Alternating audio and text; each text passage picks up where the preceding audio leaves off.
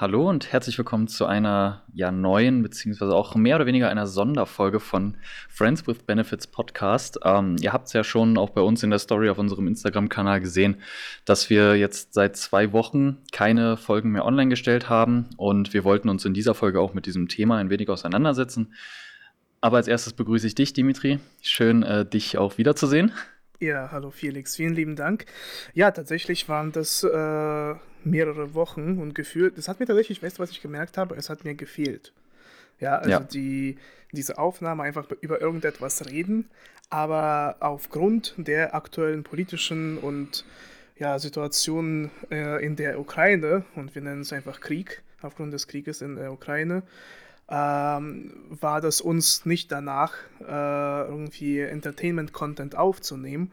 Und jetzt haben wir auch gesagt, äh, es ist ein sehr wichtiges Thema, was uns beide privat, aber auch beruflich bewegt hat und immer noch bewegt. Ähm, und aus diesem Grund wollen wir darüber einfach mal reden ja, und einfach mal sagen, wie es uns betrifft, wie es andere Menschen betrifft, äh, wie die aktuelle Situation ist und weniger wahrscheinlich jetzt auf den irgendwie politischen Aspekt eingehen, äh, weil ähm, da gibt es genug Experten, die äh, sich mit dem Thema auseinandergesetzt haben bereits oder jetzt damit auseinandersetzen. Wir möchten eher darüber reden, wie es uns persönlich getroffen hat äh, und wie wir halt eben diese Situation einfach erleben und alles Mögliche mitbekommen oder? Ja, das ist eigentlich ganz gut zusammengefasst.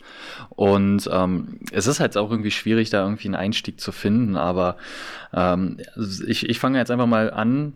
Du warst ja jetzt auch schon, also wir haben ja kurz schon vorher darüber gesprochen und uns ja nochmal neu, also neu geordnet, sage ich mal, neu gesammelt, ähm, wie wir mit dem Thema umgehen wollen. Und da hast du mir auch schon ein bisschen was darüber erzählt, was bei dir ähm, ich fange jetzt erstmal mit, mit, dem Privaten an, mhm. was bei dir privat dann natürlich auch los war, weil, ähm, nochmal als Background für unsere Zuhörerinnen und Zuhörer, ähm, du bist ja in Russland geboren, du lebst seit einigen Jahren, also seit sehr, sehr langer Zeit auch schon in Deutschland, ähm, hast aber halt auch diesen Russland-Bezug. Ähm, und du hast mir auch gesagt, dass es dir nicht gut geht. Das stimmt. Also diese, ich sag jetzt mal, ja, psychologische irgendwie Situation äh, war zwischendurch echt krass hart, weil ähm, es nimmt mich natürlich auf einer ganz anderen Ebene mit.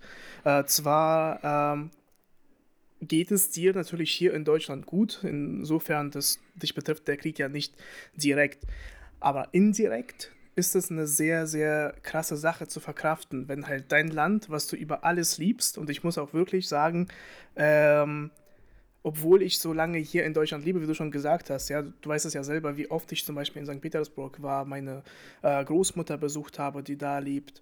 Äh, ich war ja für ein paar Jahre weg, äh, um da zu studieren und zu arbeiten. Äh, mein Business, welches ich mit meinem äh, Partner, der übrigens in der Ukraine, Vassili wurde in der Ukraine geboren, ähm, lebte auch einige Jahre in Russland, bis er dann nach Deutschland ja. gezogen ist.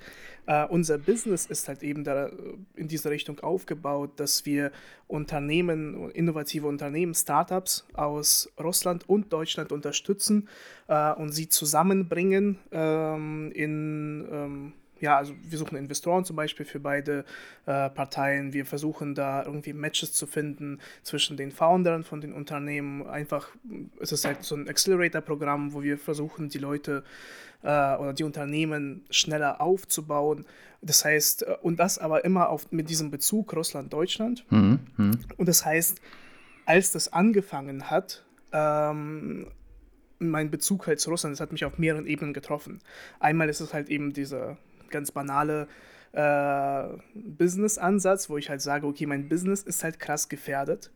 Ähm, dann ist es dieses, dieses Persönliche, äh, was mich sehr stark betrifft, ist tatsächlich, ich habe viele Freunde in der Ukraine ähm, und mit denen zu reden, äh, wo ich davor äh, auch gesagt habe, hey, ähm, Krieg kann ich mir niemals vorstellen, weil ja, ja. Äh, das rational gesprochen, keiner möchte das, keiner braucht das, Russland wird es nicht überleben, äh, also wirtschaftlich nicht überleben und ähm, das heißt ja, rational gesehen habe ich immer gesagt, nein Leute, keine Angst, das wird zu keinem Krieg führen.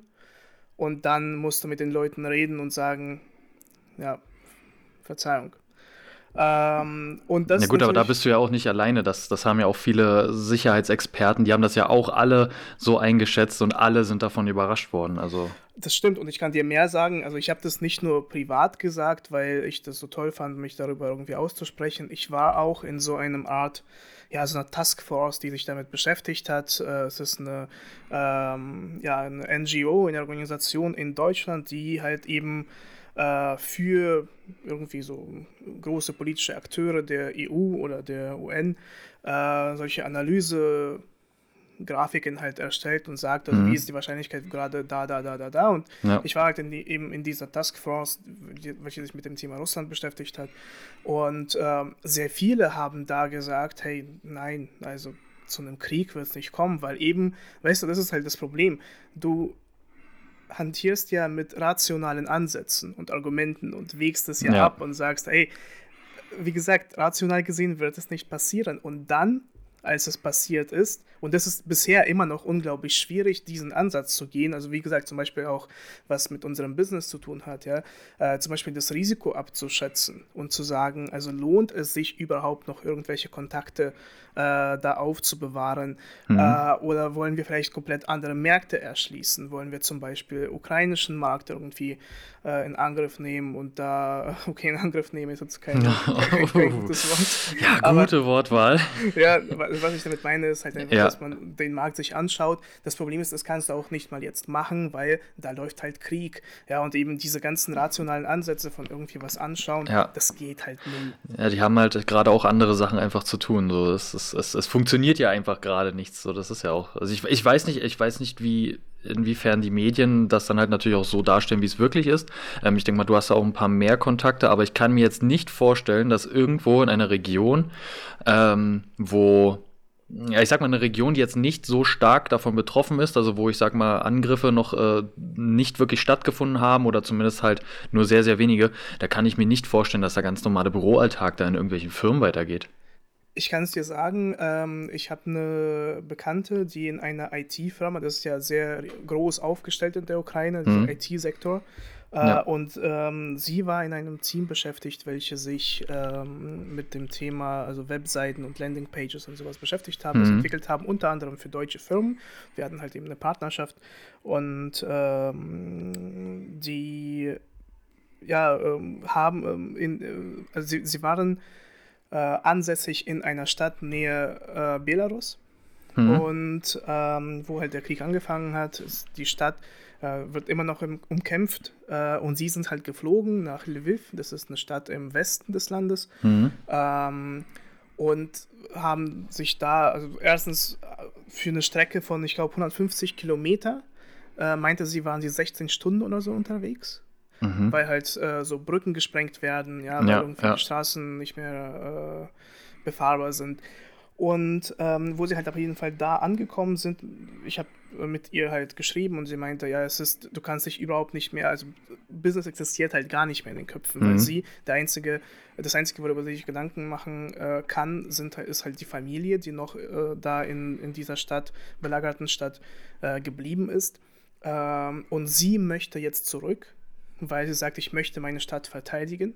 Und sie saß eben diese zwei Wochen äh, nicht am Rechner und hat nicht gearbeitet und meint, das ist halt jetzt sowas von, also nicht mal zweitrangig, sondern irgendwo sehr, ja. sehr weit entfernt. Ist halt einfach irrelevant geworden. So. Auf jeden Fall. Und, ja. und, das ist halt klar. Und weißt du, und solche Geschichten, die nehmen dich halt sehr, sehr hart mit.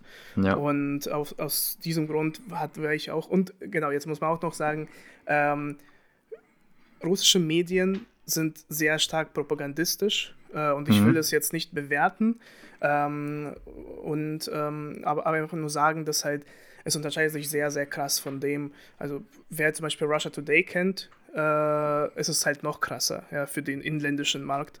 Ja. Ähm, und deswegen, ähm, was halt da geschrieben ist, das schmerzt mir auch, äh, weil Propaganda ist halt so stark aufgestellt, dass viele tatsächlich in Russland auch einige, die ich kenne, äh, den Krieg unterstützen mhm. und sagen, das ist richtig. Und diese Argumente, die man bei uns bei der Tagesschau schon gehört hat, hier mit der äh, Entmilitarisierung und der Denazifizierung der Ukraine, was sich Putin halt als Ziel gesetzt hat, ja, was ja, äh, ja. total bescheuert ist. Äh, und da gehe ich sehr gerne in, äh, jedes, in jede Diskussion, wer äh, sagt, dass äh, wer da an Seite Putin steht äh, und sage, warum ich das äh, nicht so ähm, nicht so nicht denke, dass es so ist. Ähm, ja, und auf jeden Fall äh, glauben da sehr viele daran in Russland und das nimmt mich auch unter anderem mit, ja, weil eben die Menschen und die Menschen, die irgendwas sagen, gerade im Land, hat man ja auch gesehen, äh, die werden ja sehr stark dann von den Sicherheitskräften mhm. ähm, da ja, ich habe 14.000, die Zahl 14.000 Festgenommene waren jetzt in diesen zwei Wochen, also eine sehr krasse Zahl einfach. Ja, ja das, das, das ist halt so, man sieht St. Petersburg, man sieht den Nevsky Prospekt, äh, wo man halt vorbeigelaufen ja. ist, wo man selber vorbeigelaufen ist an der Brücke äh, oder gegenüber von Kasansky Sabor und dann sieht man da halt Demonstrationen und man sieht eigentlich nur, wie da Leute in die keine Ahnung, was das für eine Marke ist, ein, Lader-Transporter oder irgendwas, wie, der, wie die da halt äh, eingesperrt werden. Und dann tauchen ja auch immer wieder noch ähm, Aufnahmen auf.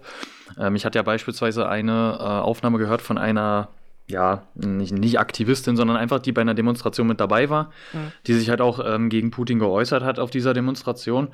Ähm, in Form von, was weiß ich, ob sie jetzt ein Schild hochgehalten hat oder ob sie halt äh, wirklich äh, ja keinen Krieg äh, gerufen hat oder was auch immer, ja. ähm, die dann halt bei dem Verhör dann halt so dermaßen auch unter Druck gesetzt wurde von der ja. normalen Polizei. Also jetzt nicht mal der, der FSB, also nicht mal der Geheimdienst, sondern einfach die normale Polizei, genau. die dann auch äh, sagen, ja, hier, wir haben Putin auf unserer Seite, was willst du machen?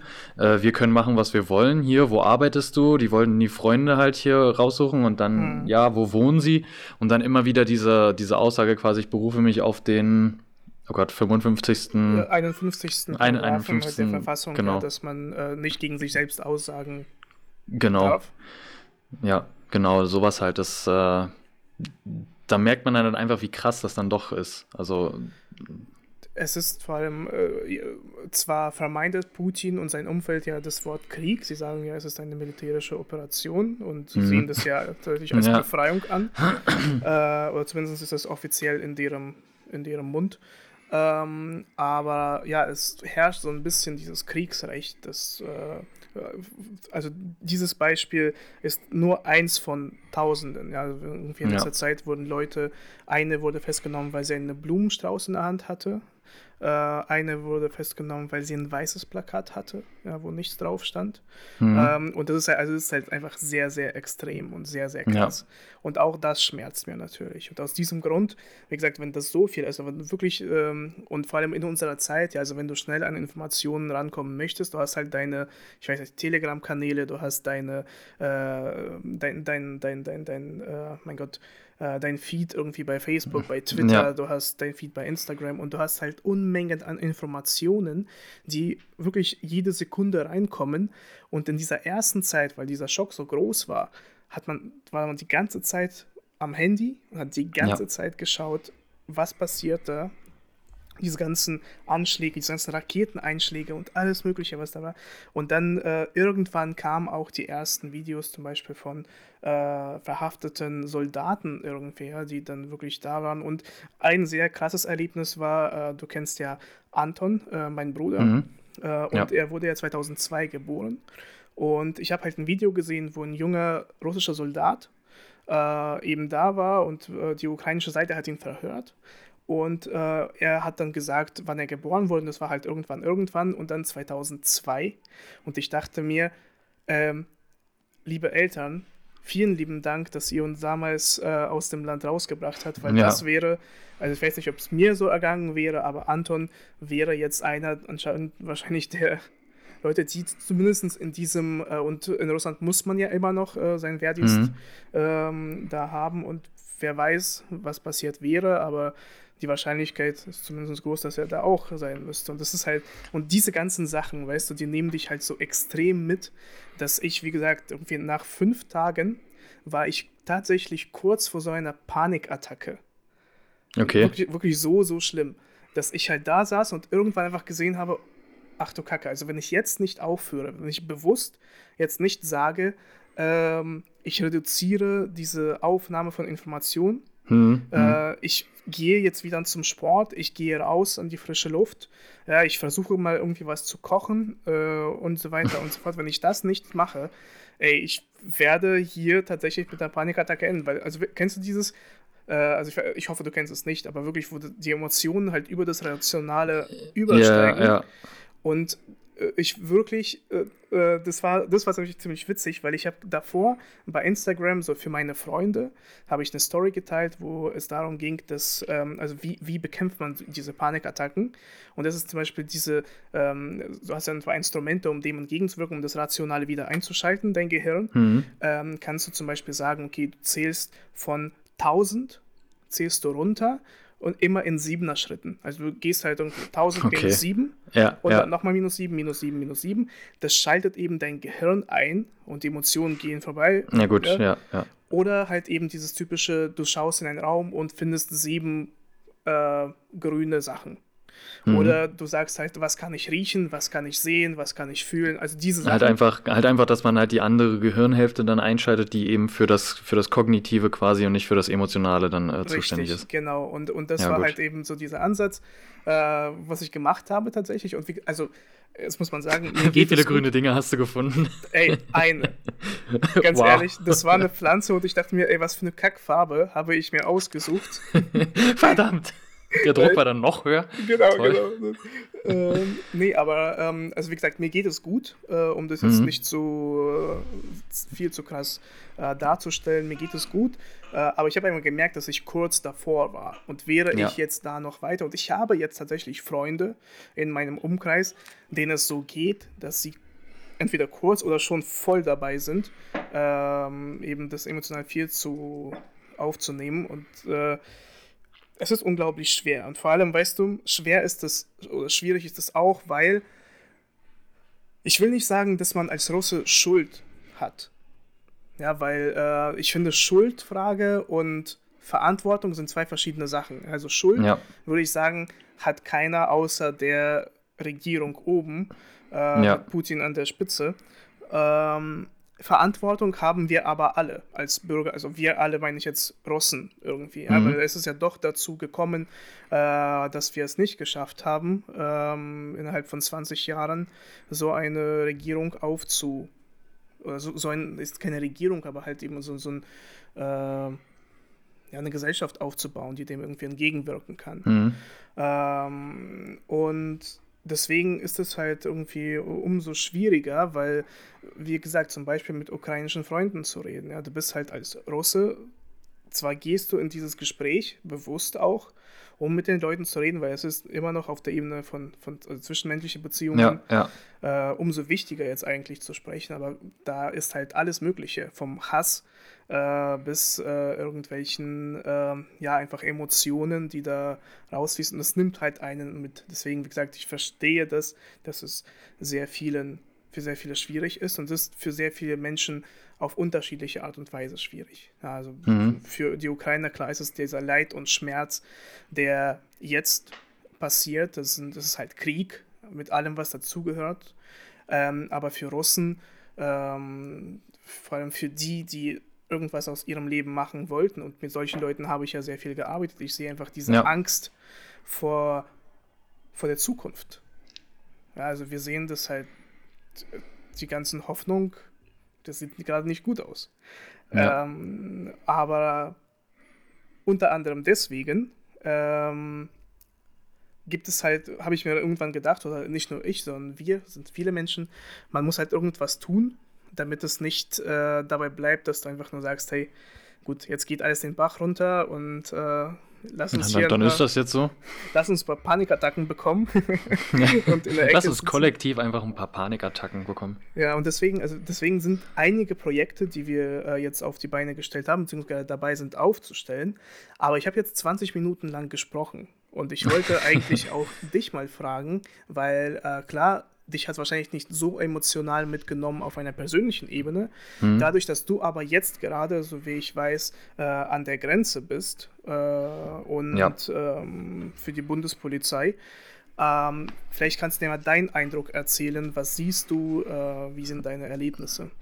Also Stand heute, also heute ist äh, Sonntag, der 13. März, also alles, was äh, nach diesem Tag jetzt noch an Informationen kommt, ähm, seht uns nach, wir konnten es nicht wissen. logischerweise. Mhm. Ähm, also ich bin, Stand jetzt bin ich ja jetzt an der süddeutschen Grenze zu Österreich im Einsatz, bin eigentlich hier, um mein Gruppenleiterpraktikum zu absolvieren. Ähm, ist halt eigentlich eine, ja, doch recht anspruchsvolle Aufgabe, weil ähm, man muss halt viel koordinieren, man muss viel organisieren, man, aber wenn man jetzt als ähm, Dienststellen-Externer zu mhm. dieser Dienststelle kommt, die ja wirklich auch deutschlandweit mit die meisten ja, Aufgriffszahlen, sage ich mal, hat oder ähm, Vorgangszahlen, sage ich jetzt einfach mal. Mhm. Ähm, so, da ist es natürlich schwierig. Das sind Abläufe, die, die, die, kennt man halt einfach nicht. Die sind halt sehr komplex, die sind umfangreich. Ähm, deswegen ist es halt nur ein sehr anspruchsvolles Praktikum eigentlich gewesen. So, dann kam eben mit der Meldung, ähm, dass halt Krieg in der Ukraine ausgebrochen ist, ähm, kam natürlich halt auch schon die Befürchtungen, dass halt eben die Vertriebenen, sage ich jetzt mal, Vertriebenen bzw. Flüchtlinge dann halt eben aus dieser Region, mhm. dass die irgendwann natürlich auch, ja, eine einzige Richtung, wo sie halt weg können, ist halt eben gen Westen, mhm. dass dann halt über ähm, Mazedonien, Ungarn und Polen eben beispielsweise. Mhm und dass sie dann halt auch eventuell irgendwann in Deutschland ankommen. So, das, da musste man sich dann halt auch schon mal darauf vorbereiten und das haben wir uns natürlich auch. Und dann kamen auch irgendwann wirklich die ersten ähm, ja, Flüchtlinge aus der Ukraine, die halt dann hier in Deutschland hatten sie vielleicht Bekannte oder hatten halt Freunde schon hier oder wollten dann einfach weiterreisen und es waren auch wirklich sehr, sehr viele. Ähm, Zahlen kann ich da halt leider nicht nennen, aber es waren viele, Aber die man glaube, dann halt man täglich gesehen hat. Von den 2,5 Millionen, also auch stand ja. heute, was gesagt wurde, dass so viele Leute geflüchtet sind und die meisten fliehen halt eben Richtung Westen. Ja. Ähm, man hat das halt mitbekommen, also wir hatten halt dann auch äh, Tagschichten, wo wir dann halt regelmäßig dann eben ähm, die Züge dann halt aus dem, also aus Richtung Osteuropa dann halt, die dann angekommen sind in Deutschland, ähm, ist halt eine ganz ein, ganz, also ein relativ großer organisatorischer Aufwand halt auch mit der Bearbeitung, sage ich mal, dieser, dieser Sachverhalte. Mhm. Ähm, es gibt dann halt auch verschiedene, ja, Kategorien, wer wie halt einreisen darf, wer wird wie erfasst und so weiter. Das ähm, ist aber halt alles intern, sage ich mal.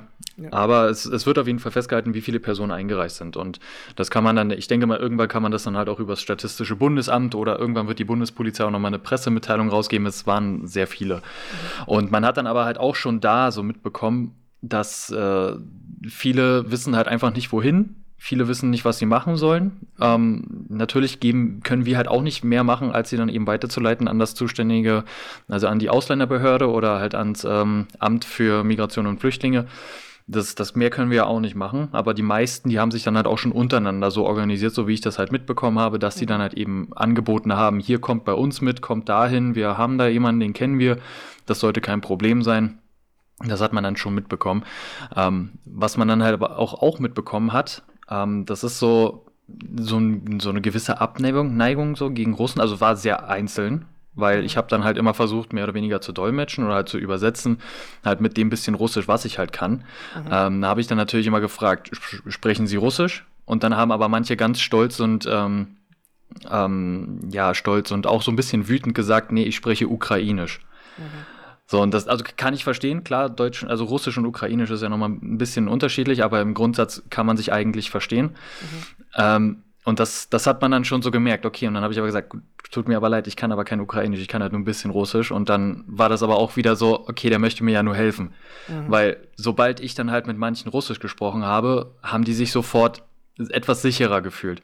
Mit dem bisschen Englisch, was die konnten, oder ein bisschen Deutsch sogar, ähm, da sind die halt nicht weitergekommen, wenn man halt irgendwelche Fragen hatte.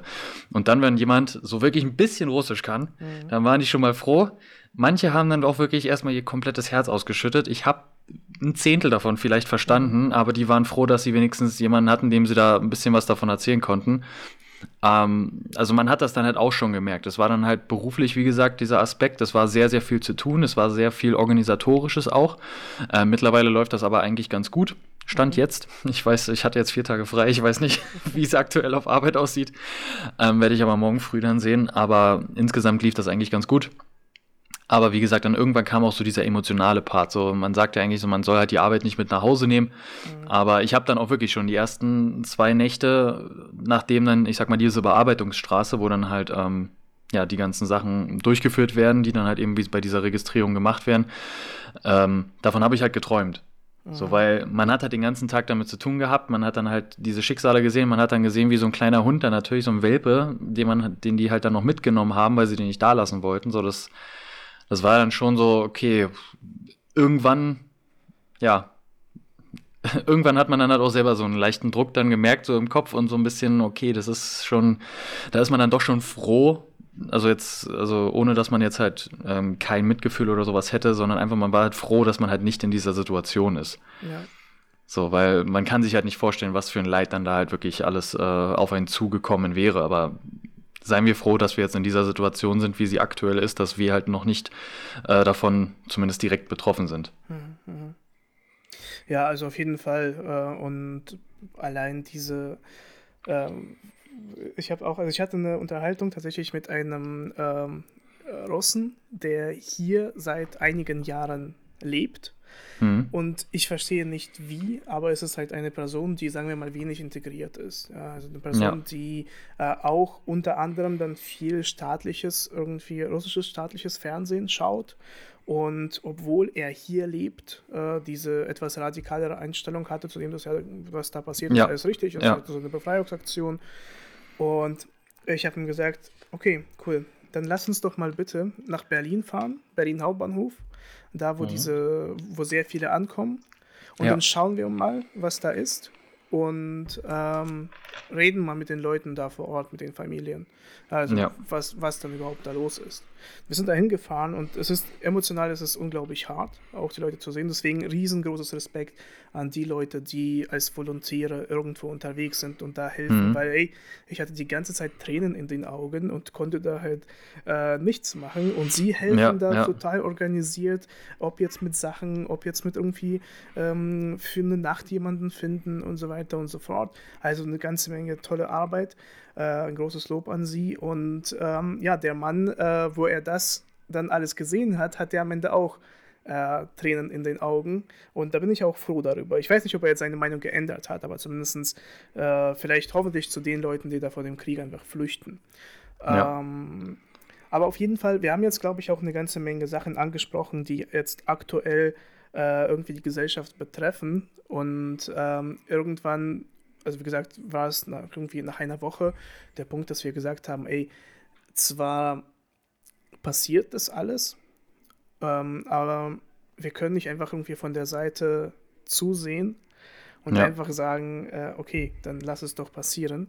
Und deswegen haben wir gesagt, also vor allem also erstes Projekt, Vassili und ich, dadurch, dass unser Business eben gefährdet ist äh, mhm. und wir jetzt sowieso, also ja, wir haben davor eigentlich äh, und das nehme ich tatsächlich ein bisschen persönlich, weil wir haben halt über ein Jahr äh, mit Vassili versucht, äh, hier zum Beispiel auf dem deutschen Markt zu beweisen. Wir sind zu den IHKs gegangen, zu irgendwelchen Partnern, Investoren, äh, anderen Startups und haben gesagt, Leute, Russland ist ein sehr geiles Land, da sind sehr viele Innovatoren, sehr viele ähm, tolle Menschen, die äh, pro-europäisch sind, die einfach liberal denken, weißt du, und ja. diese ganze Arbeit wurde halt innerhalb von Tagen ja, ja zerstört. Und deswegen nehme ich das so ein bisschen persönlich, aber ähm, es ist einfach nur, also wie gesagt, wir werden da weitermachen, auf jeden Fall, weil es eine sehr wichtige mhm. Mission ist und wir daran auch glauben. Ähm, aber äh, es ist jetzt nicht der richtige Zeitpunkt, um jetzt halt irgendwie äh, zu IHK zu gehen und sagen, wisst ihr ja. was, übrigens mit Russland. Wir haben da im, im, Osten von Europa, also ein bisschen weiter, da haben wir eine genau. Idee. Wir haben da nee, ein tolles Startup, das entwickelt total tolle... Das, das nennt sich äh, Russische Föderation. Genau. ja, also auf jeden Fall ähm, haben wir gesagt, okay, lass uns das machen.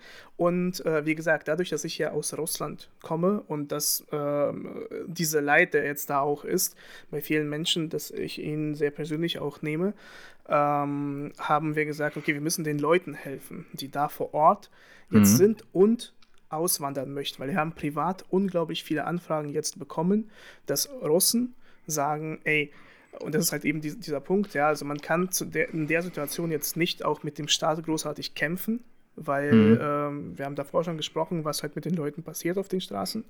Ja. Ähm, und deswegen sagen sie, ey, egal wie, wir wollen einfach nur ausreisen und vielleicht gibt es eine Möglichkeit, irgendwie in andere Länder da zu emigrieren. Wir haben gesagt, wir wollen mhm. diese, diese Plattform geben, bieten, wo die Menschen zuerst gesammelt Informationen über Migration sammeln können. Also wie mhm. kann ich jetzt zum Beispiel nach Deutschland einreisen, wenn ich zum Beispiel höhere Bildung habe, wenn ich zum Beispiel mein eigenes Unternehmen habe, bin ich bereit, Geld zu investieren. Vielleicht auch nicht, aber vielleicht bin ich irgendwie Krankenschwester oder Arzt und über dieses Programm kann ich irgendwie einreisen. Ja, dass ja. man diese Informationen einfach nur sammelt und zusätzlich dazu äh, eine Möglichkeit hat, ähm, Volontäre zu kontaktieren, die dir dann eben vor Ort erstens über das Land erzählen können. Also ich könnte zum Beispiel jetzt hier über Berlin erzählen, wie es sich lebt, lohnt es sich herzukommen äh, und vielleicht dann auch operativ helfen, ähm, irgendwelche Sachen auszufüllen, Formulare und den Leuten halt eben irgendwie was übersetzen. Ähm, und das ist halt irgendwie so eine Mission, die wir jetzt auf uns genommen haben, gesagt haben, hey, wir wollen das äh, aufnehmen und ähm, genau, und das, war halt eben nicht genug, ähm, weil wir haben äh, mit dir jetzt auch über, äh, also an, an der Grenze, äh, hast du ja auch gesagt, gibt es viele Menschen, die sich irgendwie selbst organisieren oder die sich gegenseitig helfen. Ja. Ähm, ich habe in meinem Bekanntenkreis hier auch viele Leute aus der Ukraine, aus ähm, Belarus, aus Russland, äh, die gesagt haben, hey, wir wollen den Menschen an der Grenze jetzt helfen. Und mhm. ähm, die eine kennst du tatsächlich auch, äh, Christina, die, die Fotografin. Ja. Ja. Ähm, die ähm, ist halt tatsächlich jetzt nach äh, ähm, zu, zu, der Grenze zwischen Polen und Ukraine gefahren. Und mit ihrem privaten Geld halt praktisch äh, war sie da eine Woche. Sie wollte eigentlich nur Sachen bringen und wieder zurück hat mhm. aber das ist dann eine Woche geblieben, um äh, da halt vor Ort zu helfen, äh, ob jetzt an dem Grenzübergang Sachen verteilen, irgendwie dann weiter äh, Leute finden hier vor Ort, die sie die Leute aufnehmen können. Ähm, und denen geht natürlich klar das Geld aus, ja, wenn du privat ja, anreist, ja. Äh, du musst ja, ja deine Unterkunft zahlen für Essen, für Sprit. Äh, und wir haben gesagt, hey, wir wollen halt eine Aktion starten äh, und bei GoFundMe ähm, die halt solche Leute unterstützt. Das heißt, auch das ähm, äh, wollen wir pushen, beziehungsweise ähm, ähm, ähm, es wird jetzt wohl so groß, dass wir irgendwie wahrscheinlich über so eine NGO irgendwie nachdenken müssen, weil es mhm. sind halt mhm. sehr, sehr viele Menschen, denen es so geht. Äh, und das äh, nichts ist schlimmer, als wenn du halt helfen möchtest, ja, ja dann aber, aber halt nicht kannst, ja. Nicht kannst, weil du weißt, ey, du musst aber letztendlich Miete zahlen und kannst ja, hier nicht einfach nur eine Woche Urlaub nehmen ähm, und dann halt ja einfach einfach hier sein und äh, nicht die Miete zahlen. Ähm, ja, und das ist halt, das sind halt so, so Themen, die auf jeden Fall ähm, uns bewegen und es, es sind noch mehr. Ähm, wir hatten es ja bei uns, bei uns ja auch schon hier an der, an der Bearbeitungsstraße, da sind ja auch ähm, Hilfsorganisationen, also das Bayerische. Rote Kreuz beispielsweise ähm, oder auch äh, die Caritas beispielsweise, die stellen dann halt auch ähm, Lebensmittel für die, die halt hier ankommen, die stellen halt Lebensmittel zur Verfügung und Wasser und ähm, auch private Spenden dann eben über Hygieneartikel für, für Frauen oder halt eben auch für Babys, dass da Babynahrung vielleicht auch zur Verfügung steht. Mhm. Ähm, da haben sich dann halt auch schon zwei Privatpersonen, also auch an mich persönlich, ich war da halt zufällig gerade vor Ort, die haben sich an mich persönlich äh, gewandt mhm. und haben dann halt gesagt, ey, wir würden halt super gerne helfen. Und dann wir natürlich aus unserer Sicht, also polizeilich können sie uns jetzt nicht helfen, ja, also wir können ihnen jetzt halt nicht äh, sagen, hier schreiben Sie mal bitte den Vorgang. Ähm, das geht natürlich nicht, aber dann haben wir natürlich dann an die Caritas verwiesen, die ja, ja. mehr oder weniger dann auch gemeinnützig ist. Ähm, und die sind jetzt halt auch mit integriert, also die sind jetzt auch mit in dieser ganzen Sache eingebunden, also die helfen dann halt eben, dass dann, ich sag mal, dass es halt ein bisschen geordnet abläuft. Also, dass sich da jetzt nicht jemand 15 Windeln mitnimmt, obwohl er halt nur ein Baby dabei hat und weiß, okay, übermorgen habe ich schon wieder Zugriff auf frische Windeln. Mhm. Dass das halt jetzt beispielsweise alles ein bisschen geordnet äh, ausgegeben wird, dass da halt darauf geachtet wird, dass dann halt auch jeder was abbekommt und nicht einer alles äh, mit sich mitnimmt. Ähm, also das ist auch echt stark, also dass die Leute dann halt wirklich einfach hier hinkommen und sagen, ey, wir haben Zeit, wir haben, ja. wir haben Lust, wir wollen helfen, ähm, was können wir tun? Und mhm. dann müssen wir natürlich halt also aus der polizeilichen Sicht, wir können halt nur an andere Hilfsorganisationen verweisen. Ähm, beispielsweise, ich, ich habe es ja auch gesehen, ähm, auf Instagram gibt es ja auch die Möglichkeit, ähm, zu, äh, das in seiner, in seiner Profilbeschreibung zu verlinken, diese ähm, Spendenaktion auch von der Caritas. Das müsste, glaube ich, auch von der Caritas sein, mhm. die diese 1,5 Millionen äh, Euro Spende, oder da sind sie, glaube ich, schon bei 1,2 Millionen angekommen, aber das Ziel ist, glaube ich, bei 1,5 Millionen. Ähm, also ja, hm. Wer die Möglichkeit hat, einfach gerne ja, helfen und es gibt bestimmt im Freundeskreis, gibt also auch bei mir, was ich halt sehe, die da äh, in Richtung Grenze fahren. Ob das jetzt erstmal nur an die polnische Grenze ist und ja. dort kennen die wieder jemanden, der das dann halt an die ukrainische Grenze bringt oder wo auch immer hin. Ähm, da gibt es genug Leute, wahrscheinlich auch im äh, Freundes- und Bekanntenkreis. Ähm, wichtig ist nur, bringt euch nicht in Gefahr. Das, das sag ich. Also wenn, also geht auf Nummer sicher, ähm, nur wenn ihr jemanden auch wirklich kennt vor Ort, dass ihr da dann halt auch hinfahrt. Also dass ihr auch jemanden habt, der da ansprechbar ist für euch, also Ansprechpartner ist, den ihr da halt auch vertraut. Ähm, da gibt es jetzt auch genug Situationen, beispielsweise auch in Berlin vom Berliner Hauptbahnhof. Da hat die Bundespolizei natürlich auch ähm, schon eine Pressemitteilung herausgegeben, mhm. meines Ständ, äh, Erkenntnisstands nach, dass dann eben Geflüchtete am Bahnhof gezielt angesprochen werden und da dubiose Übernachtungsmöglichkeiten angeboten werden und ähm, das dann halt in Verbindung äh, mit dieser Notlage, dass das dann halt einfach ausgenutzt wird und dann vermutlich ähm, dann halt in Richtung Menschenhandel oder Zwangsprostitution ähm, geht. Also passt da auf jeden Fall auf. Ähm, ja. Reist, wenn möglich, wenn ihr jetzt beispielsweise an die Grenze fahren wollt, reist zusammen, dass ihr auch immer mindestens halt zu zweit seid, dass ihr dann immer ja, quasi äh, einen Sicherer habt, mehr oder ja. weniger. ähm, ja, ansonsten Hut ab vor allen, die das, äh, die das auch machen und sich da wirklich engagieren. Ähm, aber passt bitte auch auf euch auf. Auf jeden Fall. Aber ähm, wie gesagt, unter anderem diese Leute möchten wir unterstützen ähm, mit dieser Spendenaktion tatsächlich, ja. äh, weil, weil äh, wie gesagt, viele, äh, wenn du von einer Organisation ausreist, dann hast du selbstverständlich da deine Möglichkeiten irgendwie. Ähm, da, die werden ja auch, also ja, für den Einsatz werden sie auch zum Beispiel bezahlt oder ja. äh, man kann ja auch sagen, dass sie äh, auch irgendwie abgesichert sind durch die Organisation. Ja, aber es gibt ja viele Leute, die einfach nur sagen, ja, wir wollen helfen, wir reisen einfach hin. Und um ja. diese Leute irgendwie zu organisieren und zu unterstützen ein bisschen, äh, haben wir halt eben diese Spendenaktion äh, gestartet. Ähm, ja, ansonsten äh, wie gesagt, äh, ja, eine ganze Menge. Also, wie gesagt, wo wir da am Hauptbahnhof zum Beispiel waren ähm, ja. und man die Leute gesehen hat, äh, war es auch so, dass äh, ich hatte in den letzten zwei Wochen jetzt bei mir zu Hause zwei Familien, äh, mhm. die übernachtet haben, immer so auf Zwischenreise. Ähm, und aber wo du halt einfach diese, dieses Leid siehst und diese Menschen da siehst, also ich habe ja, mein, mein, meine Wohnung ist nicht riesengroß. Äh, ich habe halt jetzt ein Zimmer, was Sie ist nur groß. Genau, das ist nur groß. Sie ist nicht riesengroß, einfach nur groß. Also für eine Person ist es mehr als ausreichend, aber ähm, trotzdem ist es halt irgendwie so nicht so unbegrenzte Kapazitäten. Ja. Äh, und äh, für den, äh, also die erste Familie, äh, junge Eltern, ungefähr in unserem Alter, äh, mit zwei Töchtern, sechs und vier, waren auf der Weiterreise nach Schleswig-Holstein und sind angekommen, total fertig und haben halt für, für ein, zwei Nächte einfach, um sich zu sortieren, hier mhm. äh, irgendwie was gesucht. Und äh, den, die, die habe ich dann halt auch aufgenommen. Äh, mit denen war es ganz easy, weil weißt du, wenn in unserem Alter Leute sind, äh, ja, ja, also Kinder sind halt irgendwie schlafen gegangen, wir haben uns hingesetzt, haben Netflix geschaut, äh, Pizza bestellt und ein ja. bisschen gesprochen und dann war es das. Äh, haben noch hier an der Playstation gezockt, also war mhm. schon mhm. ganz witzig. ähm, und die zweite Familie war aber sehr, sehr interessant, weil es war eine Tochter und eine Mutter. Und mhm. die Mutter ist so ungefähr um die 50 gewesen und die Tochter jetzt halt irgendwie so Anfang 20.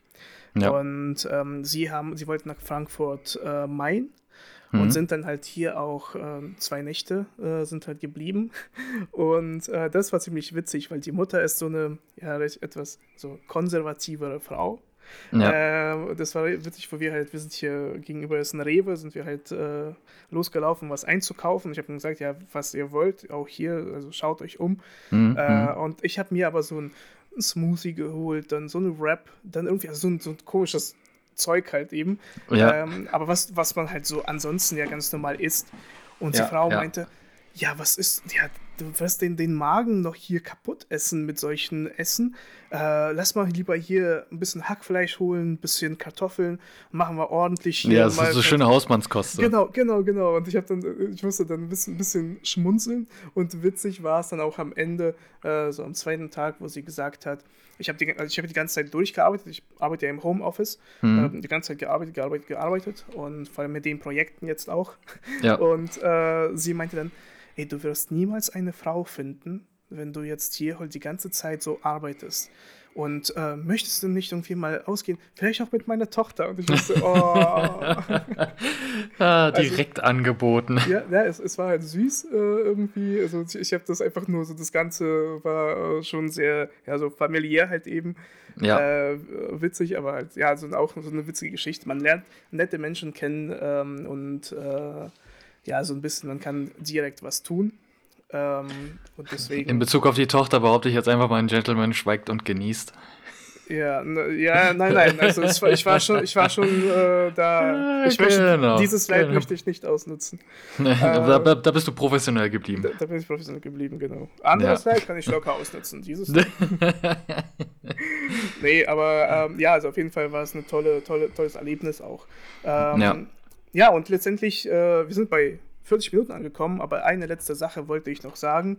Ähm, nichtsdestotrotz, dass ähm, ich sage jetzt mal auch ähm, seitens der EU bzw. der Bundesregierung ja oft äh, genug gesagt wurde, dass das ein Krieg Putins ist und nicht Russlands bzw. nicht der russischen Menschen, ja. ähm, dass ähm, wir halt eben aus deutscher Sicht äh, die Menschen äh, verstehen und wissen, dass sie nicht für Krieg sind. Nichtsdestotrotz gibt es vereinzelt ähm, ja halt irgendwie so russophobische Ansätze, die mir mhm. auch so ein bisschen weh tun, weil ich verstehe, dass ähm, nicht jeder, der hier in Deutschland lebt und aus Russland kam, erstens vielleicht nicht mal aus Russland kam, sondern die Sowjetunion war ja riesengroß. Ja. Ähm, ja, dass vielleicht nicht unbedingt Russen sind, aber auch Russen sind nicht alle irgendwie für den Krieg. Ähm, und vor allem, also die, die, das wichtigste Argument für mich ist halt immer, äh, meine Eltern sind ja nicht umsonst aus Russland ja, äh, ja. emigriert. Es, ist, es gab ja Gründe, ja. Es gab Gründe. Äh, natürlich waren das jetzt keine politische Verfolgung, äh, nicht diese Gründe, aber äh, es war die allgemeine Situation, die die Leute dazu bewegt hat, nach Möglichkeiten hier zu suchen, unter anderem meinen Eltern. Äh, und deswegen auch sie unterstützen zum Beispiel null, was gerade passiert.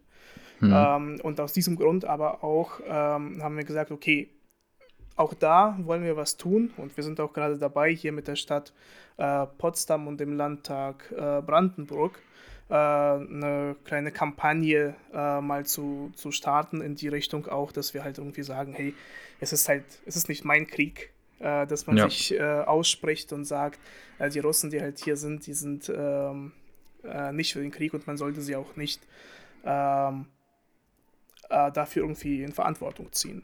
Ja, ja. Ja. Ähm, letztendlich, das waren meine zwei Wochen, in denen wir keinen Podcast aufgenommen haben.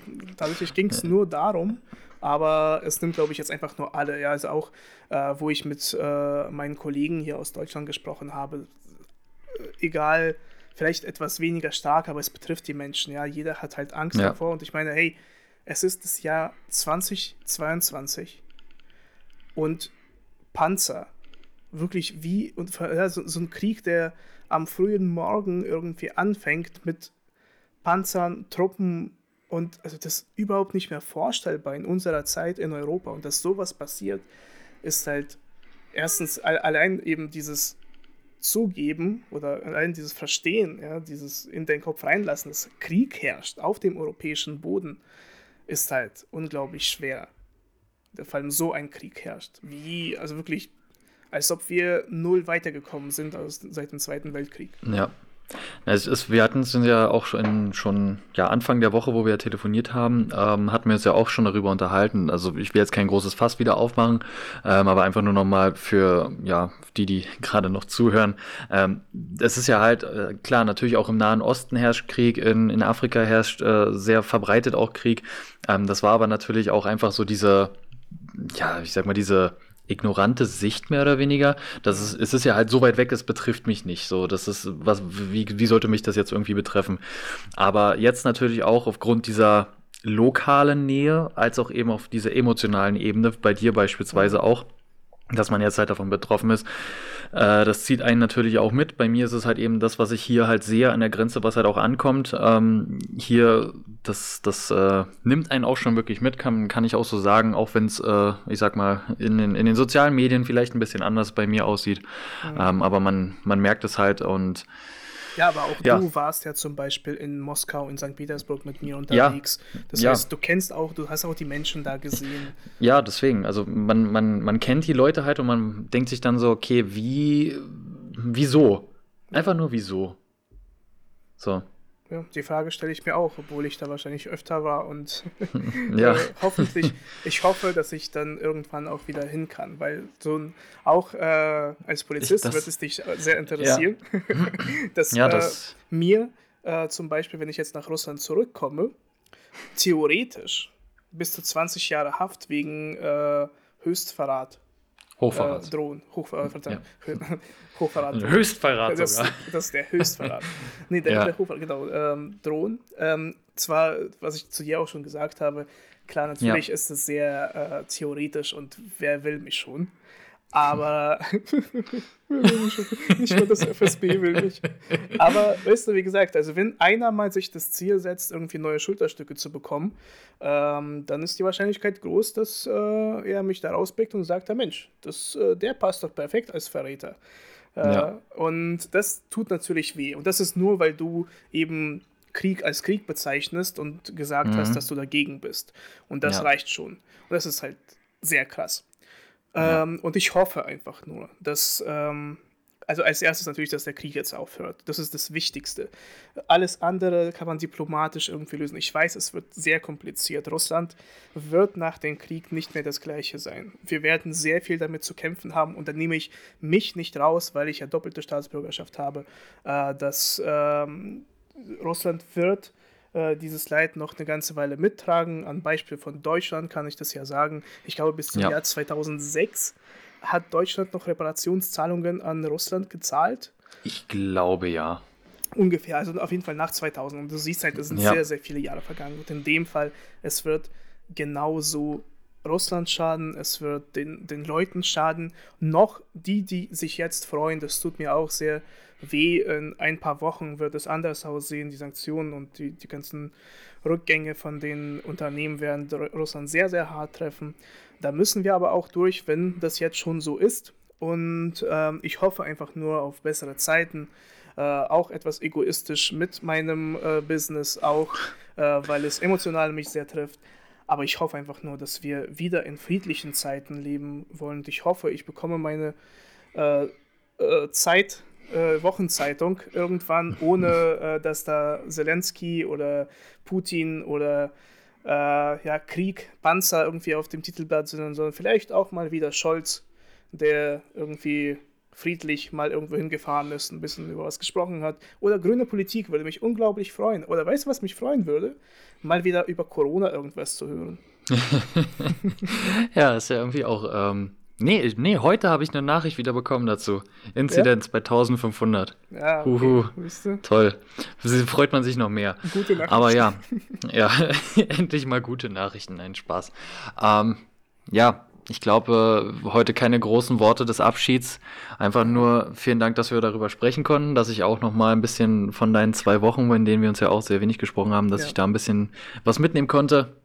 Und vor allem, Ähm. jetzt muss man sagen, dieses Wochenende äh, wollten wir uns tatsächlich ja treffen.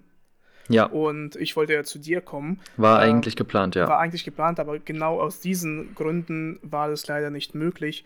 Und ja, ähm, hoffentlich auch aus diesem Grund geht es schnell vorbei, dass wir uns dann wiedersehen können, dass wir entspannter äh, dann auch unsere Zeit genießen können. Ah, freue ich mich auf jeden Fall drauf. In diesem Sinne wünsche ich euch allen einen guten Abend, eine gute Nacht, einen guten Tag, einen guten Morgen, wann auch immer ihr uns hört. ja. No Und das war, Wichtigste wollte ich gerade sagen: äh, No War. mir. Mein Lieber, mach dir noch Mach's einen schönen gut. Abend. Ebenso. Ciao. Ciao.